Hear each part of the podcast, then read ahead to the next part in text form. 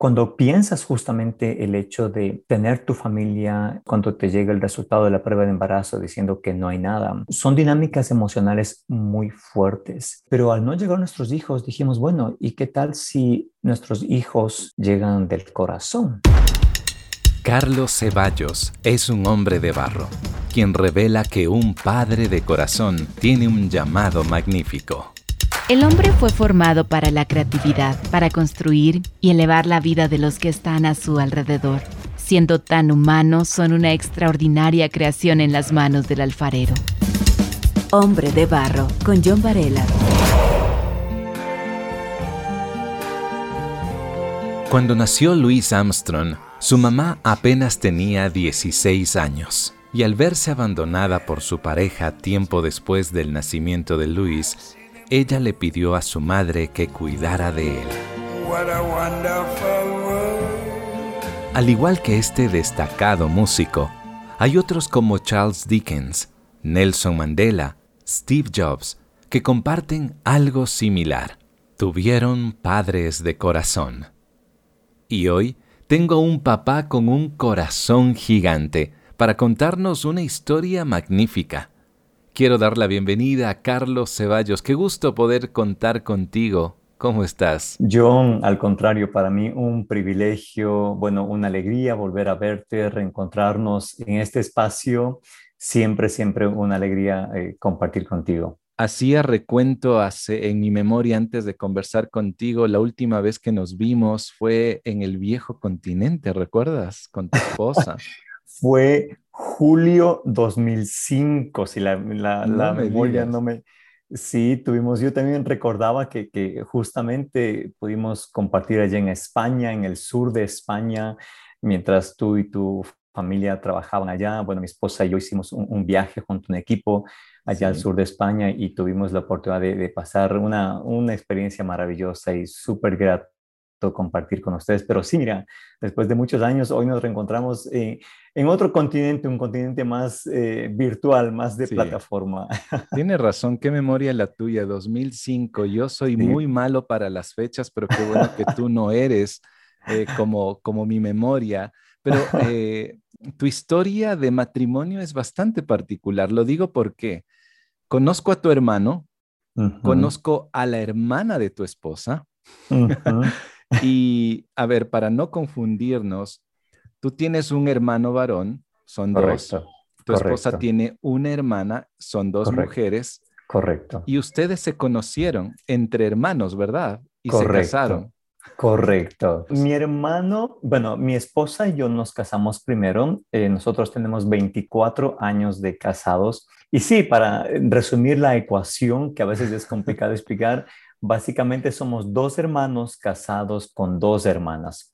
Eh, yo tengo solo un hermano, mi esposa tiene una hermana, entonces como la, vieja serie de televisión, todo queda en familia. Eh, ha sido una, relación de cuatro hermanos muy, muy cercana, muy especial.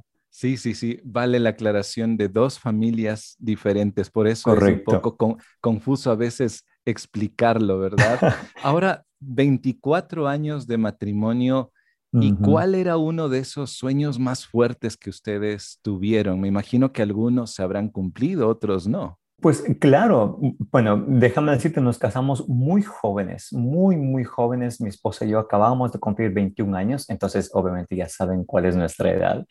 Y yo recuerdo que una de las cosas que, que eh, rondaban mucho en nuestros primeros años de matrimonio era pues que podamos crecer juntos, desarrollarnos y aún aprender, seguir eh, eh, madurando en varios aspectos profesionales también. Entonces, uno de esos anhelos era poder ir a estudiar eh, fuera, tal vez de algún tipo de programa o carrera que nos ayudara justamente a cumplir ciertas ciertas metas, ciertos anhelos que teníamos como, como familia. Viajaron a México eh, y ahora estás en los Estados Unidos como director de un programa de español de un seminario, pero esos son como parte de ese tejido de, de esos sueños ¿no? que ustedes tuvieron.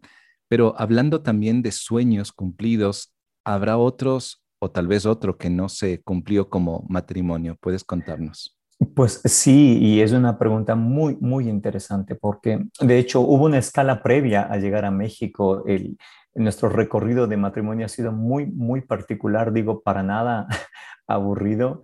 Eh, porque los tres primeros años de casados estuvimos viviendo en Ecuador, en Quito puntualmente, y de ahí tuvimos la oportunidad de ir a estudiar música en Argentina, en, Buenos Aires. Entonces, eh, bueno, de hecho fuimos mi hermano, su esposa, mi esposa y yo, fuimos los cuatro a Argentina. Y ah, fue extraordinaria experiencia de mucho crecimiento y formación. Y allá vivimos cinco años en Argentina. Eh, honestamente, nuestro anhelo era, de hecho, quedarnos allá. Pero la escuela donde yo me eduqué y donde comencé a trabajar, nos extendieron a mi esposa y a mí una invitación para ir a trabajar en la misma escuela, pero en su sede en Monterrey, México. Nos quedamos 10 años en, México y también fue una, una, experiencia de mucho crecimiento, pero eh, conforme íbamos ya avanzando y caminando en nuestro eh, hogar, en nuestro matrimonio, eh, vimos varios sueños, anhelos cumplidos. El hecho de crecer, de madurar, de, de viajar también, Señor nos permitió conocer varios lugares. Y pues como familia, eh, ya con más de 10 años de matrimonio, tú dices, bueno, pues anhelamos que nuestra casa comience a tener otro tipo de ruido y otro tipo de dinámicas y de otro tipo de situaciones preciosas como son los hijos. Así es que mi esposa y yo comenzamos a, buscar la posibilidad de, tener familia, de, de tener nuestros hijos. Y pues bueno, comenzó a pasar un poco de tiempo y en realidad no nos preocupamos. Siempre había un anhelo, un anhelo de, que, bueno, pronto llegarán nuestros hijos. Pero lo cierto es que eh, el tiempo siguió pasando y nuestros hijos no, no, no llegaban. Mm. Así es que entramos en toda una dinámica de, eh, desde la parte médica, consultar, bueno, qué era lo que estaba pasando. Y lo interesante fue que médicamente no había ningún impedimento ni en mi esposa o en mí que nos em, limitara la posibilidad de, tener nuestra familia. Así es que había una gran interrogante ahí y, y, una interrogante mental, pero también en el corazón, porque había el anhelo, pero este sueño de tener familia no lo podíamos em, concretar, no se veía concretado, aunque médicamente no había ninguna razón. Entonces comenzamos una etapa interesante en nuestro hogar, esto te hablo hace más o menos unos 10, 12 años en donde comenzamos a así buscar eh, opciones, posibilidades médicas, distintos tratamientos que eh, pues podíamos acceder en ese momento en el contexto en donde nos encontrábamos, pero ninguno de ellos daba un, un esperado embarazo como pues toda familia anhela. Hombre de Barro es el resultado del compromiso y la ayuda económica de personas como tú. Te invitamos a unirte ingresando a www.hcjb.org. Qué interesante, Carlos. Ahora, volviendo un poquito a ese pasado donde de pronto médicamente no había un impedimento, como tú nos mencionas, hay tratamientos. Yo he conocido también a otras parejas en las que su anhelo es tener un hijo, una hija, y, claro, no solamente es el, costo de los tratamientos y las nuevas alternativas que hay, sino también es la espera eh, y el tema emocional que uno como pareja puede estar viviendo. En este caso puntual, cuando no llegaban los hijos o de pronto el diagnóstico de tal prueba que se hicieron era negativo o no quedaba embarazada tu esposa, ¿cómo vivió ella? ¿Cómo lo viviste tú? Eh, yo creo que has eh, dicho algo muy, muy cierto y muy importante. Más allá del proceso médico, el proceso emocional es sumamente intenso. Cuando piensas justamente el hecho de de poder tener tu familia, ese anhelo, la ilusión. Era curioso que pasas por delante de una vitrina donde venden ropa de bebés y, sientes que tu corazón se agita eh, por el anhelo, pero al mismo tiempo sabes que no hay un bebé esperándote en casa o no hay un bebé creciendo en el vientre de tu esposa. son, son dinámicas emocionales muy fuertes. Lo que yo, yo recuerdo de ese momento en particular es que junto con el proceso médico que podíamos atravesar mi esposa y yo, porque claro, no era solamente ella, teníamos que hacer los dos y estar de acuerdo los dos y aún trabajar junto a los profesionales de salud para, para reconocer o saber cuáles eran los momentos más adecuados para comenzar un proceso de, de, fertilización asistida.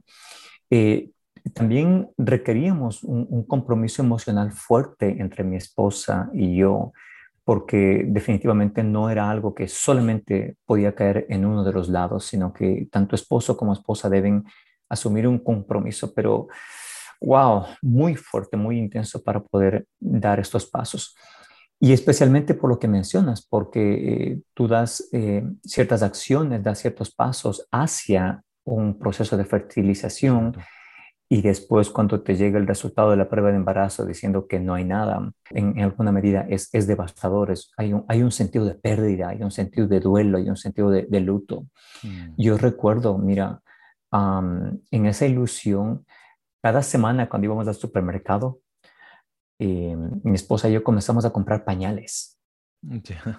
Comenzamos a comprar pañales y los poníamos en la repisa superior de nuestro closet, en nuestra habitación. Y llegó un momento en donde tuvimos ya una dotación importante de pañales. De distintas marcas y tamaños y todo, pero sin bebés. Recuerdo eh, un poco tiempo después, mi esposa tuvo una, una crisis de salud seria, tuvo una pancreatitis, por lo que tuvo que ser eh, operada y bueno, eh, fue un proceso un poco complicado, difícil. Y recuerdo que en ese momento el médico dijo, bueno, por unos meses tu esposa va a tener que estar en una recuperación, sobre todo de, pues, de dieta y de tratamiento, por lo que recomiendo que no, no intenten embarazo los próximos meses. Y eso fue devastador porque sabemos que pues cada vez como que la puerta se iba estrechando más. Decidimos que esos pañales los íbamos a donar y los donamos a, a familias que tenían bebés pequeños y nuestro closet otra vez se quedó se quedó vacío. Entonces, son momentos emocionales muy fuertes que creo yo como pareja eh, no solo lo afronta, sino que también el apoyo de tu familia, el apoyo de amigos cercanos puede ser fundamental. Toda esa etapa que tú nos cuentas, eh, supongo que hay muchas parejas que lo viven. Sin embargo, se desarrolla una magnífica historia en tu matrimonio, el plantearse la adopción. ¿Cómo fue el desarrollo de esta historia? Cuando vimos que nuestros hijos biológicos no llegaban, rebuscamos, por usar un término un poquito coloquial, rebuscamos en los cajones eh, más internos de nuestra relación y de nuestros anhelos como matrimonio. Y allí encontramos que sí, en algún momento habíamos platicado, habíamos lanzado la idea de, mm, ¿y qué tal si adoptábamos o algo así? Pero Nunca lo dijimos como que si adoptamos si es que no podemos tener hijos, ¿no? Era como que, bueno, una vez que tengamos nuestros hijos, nos gustaría adoptar también. Mm. Eh, pero al no llegar nuestros hijos, dijimos, bueno, ¿y qué tal si nuestros hijos llegan de una forma diferente? Llegan del corazón. Sin descartar, fíjate, sin descartar la posibilidad de hijos biológicos, porque seguíamos Seguíamos buscando y asesorándonos con profesionales de salud, o sea, nunca bajamos la guardia en ese sentido, pero paralelamente nos abrimos también a la posibilidad de adoptar y comenzamos a hacer lo mismo, comenzamos a buscar, comenzamos a reunirnos, acudimos a algunos grupos con, con sesiones de orientación, comenzamos a buscar eh, procesos en, entidades de gobierno que facilitaban o, o propiciaban tiempos, eh, no tiempos, pero procesos de adopción, perdón. Así es que fueron, fueron ambas cosas paralelas. Descarga Hombre de Barro en la app HCJB. También estamos en Apple Music, Spotify y SoundCloud. Carlos, alguien dijo, alguien que adoptó justamente decía lo siguiente, adoptar es siempre un acto de fe, son muchos los riesgos, los miedos, el costo y los obstáculos que los padres tienen que vencer para lograr su más preciado anhelo, un hijo que se sienta suyo desde el primer día. Carlos, sé que tú y tu esposa tienen una misión como familia. Háblanos de tus dos niñas porque adoptaron a dos hijas. Yo he tenido la oportunidad de verlas en redes sociales y son igualitas. Y alguna vez dije, son hermanas. ¿Cómo, cómo fue esa, ese encuentro de cada una de ellas? Pues mira, eh, para, para, llegar a eso tengo que contarte algo previamente en, en, 30 segundos. Y es que eh, mientras estábamos en México, se abrió la oportunidad de venir a, a, Estados Unidos para estudiar, para hacer mi programa de maestría. Y cuando eso se dio, de alguna manera eh, archivamos la posibilidad de adoptar, porque nuestra idea fue, bueno, si en América Latina no pudimos y eh, reconozco que hay varias complejidades en los procesos en nuestros países en América Latina. Dijimos, bueno, lo vamos a archivar hasta que Dios permita se pueda dar la posibilidad. Llego a California, comienzo mis estudios y a los tres meses de haber llegado en una de mis clases, en la primera sesión de una de mis clases, mientras nos presentábamos, un compañero de clase dice, bueno, yo soy aquí, mi esposa y yo, ta, ta, ta, da ciertos datos, dice, y bueno, y tenemos un, nuestro hijo, adoptamos un niño que ahora tiene dos años. Y yo me dije, ¡ting! como que sonó la campana y adentro. Y te digo, para llegar a ese punto, nosotros habíamos averiguado tanto, adopción en tantos países, los costos, los requisitos, y era una cosa súper, súper, extremadamente complicada. Así es que al final de la clase me acerco con este compañero y le digo, mira, eh, ¿por qué me cuentas un poquito de esto? El punto es que me contó y me dijo, mira, ¿por qué no, no te contactas con esta agencia de adopciones? Yo, mi primera uh, pregunta en la cabeza fue, bueno, ¿y cuánto va a costar esto? Como buen varón. Como buen varón. Le digo, bueno, ok, sí, un anhelo, pero al final de cuentas, ¿cuánto va a costar? Y me dice, no, no cuesta nada porque es una, una uh, agencia privada, pero que trabaja con el mm. Departamento de Niños del Condado de Los Ángeles, que es donde vivimos. Así es que nos contactamos y obviamente nos dieron un montón de información, una serie de entrevistas, por qué adoptar, qué les mueve, quiénes son ustedes, de dónde vienen, un, un montón de cosas y nos dijeron, bueno, si están interesados tenemos primero que pasar un proceso de certificación para que ustedes puedan adoptar. Acá en Estados Unidos hay algo que se llama foster care.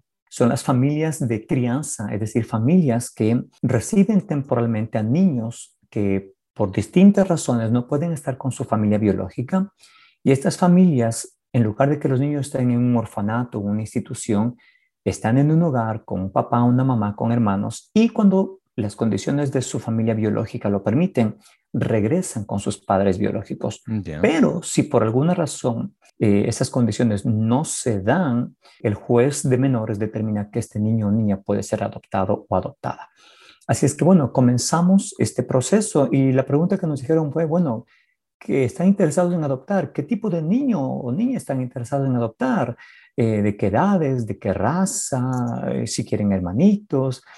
Y dijimos, mira, honestamente, no, lo único que nos gustaría es que sean chiquitos, tal vez de 0 a 6 meses. Si es niño, niña, si tiene el pelito rizado, si es blanco, negrito, si es azul, si es morado de colores o a rayas, no nos importa pero nos gustaría que sean niños pequeños. Eh, después de un proceso de nueve meses, interesante, eh, nos, llegó, nos llegó nuestra certificación del Estado de California diciendo que hemos sido aprobados como padres de crianza o foster family. Y nos dijeron, ok, ahora tienen que esperar porque los niños pequeños son los más solicitados. Y entonces cuando reciban una llamada, si es que hay algún caso potencialmente compatible con ustedes como familia, porque para eso te hacen todo un estudio enorme, dice, pues bueno, les llamaremos. Vamos a esperar, no hay fecha, pueden ser semanas, meses, hay que esperar. Diez días después yo estaba en la biblioteca estudiando y me llama la trabajadora social y me dice, tengo una bebé recién nacida, está en el hospital, creo que es para ustedes. Wow. No recuerdo tal vez el día que me casé, pero no recuerdo haber temblado tanto con el teléfono en mis manos como la vez que recibí esa llamada. Diez días después de recibir nuestra certificación, nos llamaron, había una niña de cuatro días de nacida en el hospital que debíamos recogerla al día siguiente. Entonces, allí comenzó nuestra aventura y un año después pudimos terminar el proceso de adopción y nuestra primera hija se llama Grace, tiene cinco años ahora. Y tres años después recibimos esa misma llamada por nuestra segunda hija, también cuatro días de nacida, estaba en el hospital y eh, ahora tiene dos años y se llama Joy. Hoy tenemos la bendición de tener a Grace y a Joy en nuestra familia. ¿Y tienen en mente tal vez alguien que se llame Fate?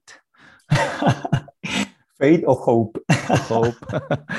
Hombre de barro, es compañerismo, aliento, naturalidad. De todo lo que tú me cuentas, hay una historia de misión detrás de ustedes desde que se casan, siempre el anhelo de crecer, de estudiar, de prepararse, pero para servir en medio de la comunidad y servir a quienes están alrededor. Yo me imagino que la misión se une aún más al tener estas dos hijas de corazón. Pero también me gustaría que tú puedas hacer un llamado a otros varones a ver en, la adopción no como algo tal vez muy lejano, sino como un llamado.